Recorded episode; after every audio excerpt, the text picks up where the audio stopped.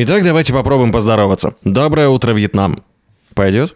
Меня зовут Влад Смирнов, и этот подкаст будет посвящен радио, радиоведущим и что с этим связано. Сразу скажу, эта история больше для профессионалов, реальных радиоведущих, желающих получить какой-то новый опыт, увидеть что-нибудь особенное в своей работе или другую точку зрения на то, что они уже давно и хорошо и четко знают. Но, однако, если вы принадлежите к другому сообществу, а не к сообществу радио-джедаев, то не торопитесь уходить. Вдруг подчеркнете что-то из-за кулисы нашей части шоу-бизнеса полезного и интересного для себя. Вначале коротко расскажу о себе, давайте знакомиться. Реально коротко расскажу, потому что я все-таки ведущий развлекательной радиостанции. Итак, 20 секунд о Владе Смирнове. Я из Новосибирска. На радио попал в 2005-м. Сначала авторадио, затем Хит ФМ. Сейчас уже восьмой год работаю на Европе+. плюс. С 2013 года занимаюсь параллельно собственным онлайн-радио, называется «Новое вещание.рф». В 2016 году запустил индивидуальное обучение радиоведущих. С 2017 года стал куратором курса и преподавателем филиала одной из столичных школ радио. Вот и все. Все, дальше можно говорить обычным голосом. Этот подкаст мой отдельный авторский проект, мой блог, моя база знаний, истории. Я просто хочу безо всякого формата и продюсирования рассказывать о том, что мне интересно. Название «Нулевой радиоведущий». Оно тоже не случайно. Тут есть целых четыре предпосылки по занудству. Первое — это прошлое, ностальгия по годам, когда я открыл для себя радио, то есть нулевым. Второе — это импульс, отношение к образованию. Я считаю, что чем больше ты узнаешь, тем ближе твои знания к нулю. Я знаю, что я ничего не знаю, и все такое. Третье — это будущее, классная предпосылка, будущее моего проекта. Я хочу создать такой полноценный образ радиоведущего, от которого условно произошли все остальные, такого нулевого радиоведущего, великого отца супергероя, на которого можно равняться. И четвертый повод так назвать подкаст, это, как там было в песне Нойза, все, что от меня останется, когда я кони двину, примерно ноль. Это такая философская вишенка на торт. Итак, добро пожаловать в подкаст «Нулевой радиоведущий». Мы идем в начало координат. Мой микрофон сегодня АКГ-420, моя звуковая карта сегодня Штайнберг UK22 Mark II с отваливающимися разъемами. Какой же он все-таки молодец, почти год прожил. И поскольку этот подкаст первый, то я считаю вполне уместным рассказать о моем первом впечатлении от радио и того, кто такой радиоведущий, на мой взгляд. Расскажу про первого, самого первого, которого я увидел вживую. До 2005 года я вообще никого из них не видел в средних классах школы в какой-то момент увлекался тем, что всех тогда увлекало, заказывал песни на радио, можно было позвонить по городскому проводному телефону или написать на пейджер, можно даже было послать смс, платная, а когда ведущий ставил ту самую вожделенную песню, то быстро-быстро-быстро включить запись на магнитофоне и записать это на кассету, чтобы потом слушать или делать свои личные собственные сборники. Ну и да, начало нулевых это было еще то время, когда музыку можно было послушать либо на кассетах, дисках и на радио. Что такое MP3-плеер, я понял немножко позже, и ближе к 2005-му узнал только, что такое iPod.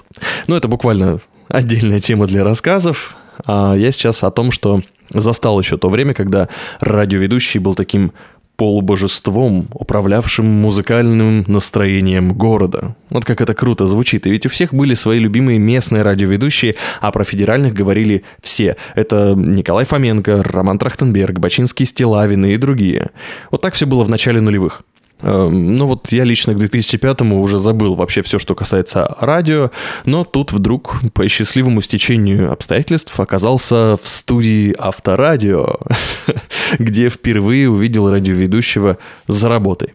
Так вышло. И я влюбился. Ну, конечно же, в профессию.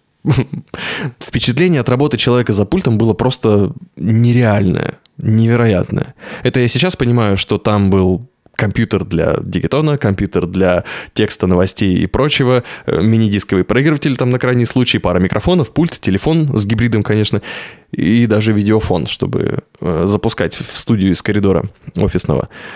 Но тогда, в 2005-м, я был просто в шоке. Такое ощущение, что я оказался на борту космического звездолета, который везет последователей Илона Маска, в общем, к Марсу.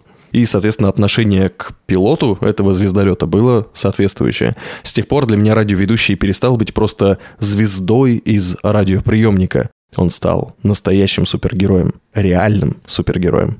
Это оставило неизгладимые впечатления.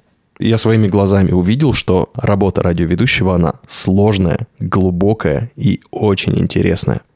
Разберем по пунктам коротко, что делал радиоведущий, которого я увидел. Сверяемся. Управлял музыкой и элементами оформления. Тут все понятно, я думаю. Принимал звонки о пробках, когда не было секретаря на работе. Да, тогда не было Яндекса, и приходилось звонки принимать от живых людей, которые звонили и говорили, мол, алло, я на перекрестке какой-то улицы с э, улицей Ленина, и вот тут пробка, я не вижу откуда, но я знаю докуда. Как-то так. Также радиоведущий рассказывал сервисную информацию, время, погоду, те же самые пробки, вел программу по заявкам, если это выпадало на его смену, то есть общался со слушателями, читал смс, не было смс, придумывал смс, искал песни в базе, говорил слушателям, которые дозвонились, слушайте, у нас такой песни нету, давайте поставим другую песню, у Мадонны есть такая же, только лучше, и про то же самое. Кстати, еще радиоведущий выводил в эфир новостника. Там были отдельные специальные отбивки для каждой новости, тематические там про спорт, про политику, про экономику. И вот нужно было следить за текстом новостника и вовремя эти отбивки включать. И самое главное, правильно, а они длились всего считанные там доли секунды, Нужно было внимательно очень следить, особенно когда ты случайно отвлечешься и понимаешь, что в эфире тишина. Новостник прочитал очередную новость, и он на тебя смотрит и такой, а, про спорт. Ох, как это было круто. Кто не понял, эти отбивки были записаны. Это был не голос ведущего, ведущий просто кнопочку нажимал.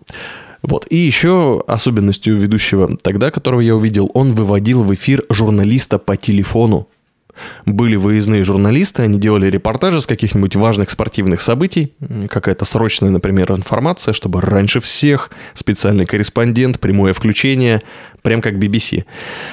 Это было очень круто, и, кстати, с этим связан мой самый первый выход в прямой эфир. Был такой случай, когда мне еще нельзя было в эфир выходить вообще, приближаться к микрофону и говорить в него, но я уже сидел, составлял плейлисты, подменял радиоведущих, э, ну, когда не нужно было ничего в эфире говорить. И вот именно в такой день произошло какое-то важное спортивное событие, мне позвонила редактор и сказала, записывай за мной, слово в слово, сейчас ты будешь говорить это в эфире.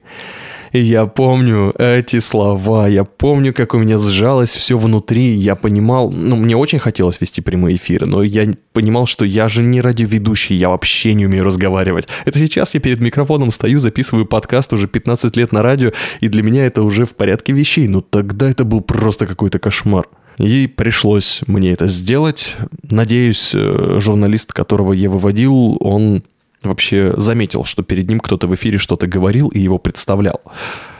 Впрочем, он вошел в мое положение и закончил репортаж сам по телефону. Мне не пришлось выходить в эфир после него и говорить, что вот спасибо, у нас был такой-то, такой-то. Он сам все сказал про себя. Вот такой был первый выход в эфир. Ну а потом был первый официальный выход в эфир, когда меня посадили несколько моих коллег за пульт, они были вместе со мной, они сказали, ну вот, скажи в Новосибирске 22 часа, ну, я и сказал. Это было несложно. Но все равно страшно, конечно же. Так называемая часовая очень часто является боевым крещением радиоведущих, но у меня уже был опыт, так что это было не так страшно. Возвращаясь к моим коллегам, точнее тогда они были моими великими наставниками, и сейчас они мои коллеги. Радиоведущие, которых я впервые увидел, это были невероятно спокойные люди. Очень собранные, очень позитивные. Притом по-настоящему позитивные, а не на показ. То есть нет такого, что человек улыбался-улыбался или выходил в эфир, как э, в фильме «День радио», и был веселым-веселым, а после того, как выключил микрофон, становился угрюмым, голодным, э, ленивым или еще каким-то. Нет, они всегда были на такой волне, и это было безумно приятно. И самое главное, поразительно. Притом настолько, что это качество стало определяющим для меня и моего профессионального становления – со временем я сформулировал более точно, что радиоведущий – это человек, излучающий такое спокойное, ламповое тепло. При этом он энергичный, ответственный и умеет быстро принимать правильные решения. Это же прямой эфир. Также важную роль играет сдержанность, а визитной карточкой в любой компании это умение общаться, при том не только четко рассказывать и вовремя это делать, но и вовремя промолчать. Про промолчать я вообще в шоке. Это умение меня поразило. Понятно, что на момент знакомства с миром радио я был молодым студентом, но даже вот сейчас, спустя 15 лет, я убеждаюсь в том, что умение промолчать, не реагировать на ненужную информацию, не поддерживать глупые разговоры, при этом никого не обидеть, это одно из лучших умений компанейского или публичного человека. пожалуй, сейчас я им и воспользуюсь. И на этом закончу сегодняшнее повествование. И, конечно же, интересно знать мнение коллег. Какие у вас были первые впечатления от живого общения с радиоведущим не по телефону, не в эфире, а именно вживую, в эфирной студии? И какие качества вы считаете определяющими для радиоведущего? Ну и, конечно же, интересно, что вам первое бросилось в глаза, когда вы увидели джедая за работой. Буду рад письмам на мою почту smirnovonair собака gmail.com. Все лампово и по олдскулу. Я жду длинных писем на электронку. В социальных сетях я тоже есть, поэтому если что-то нужно по делу, то, конечно же, пишите и там. И на этом нашу первую встречу мы закончим. Впереди еще много информации о радио и твоя возможность войти в историю нового вещания. Меня зовут Влад Смирнов. Пока-пока.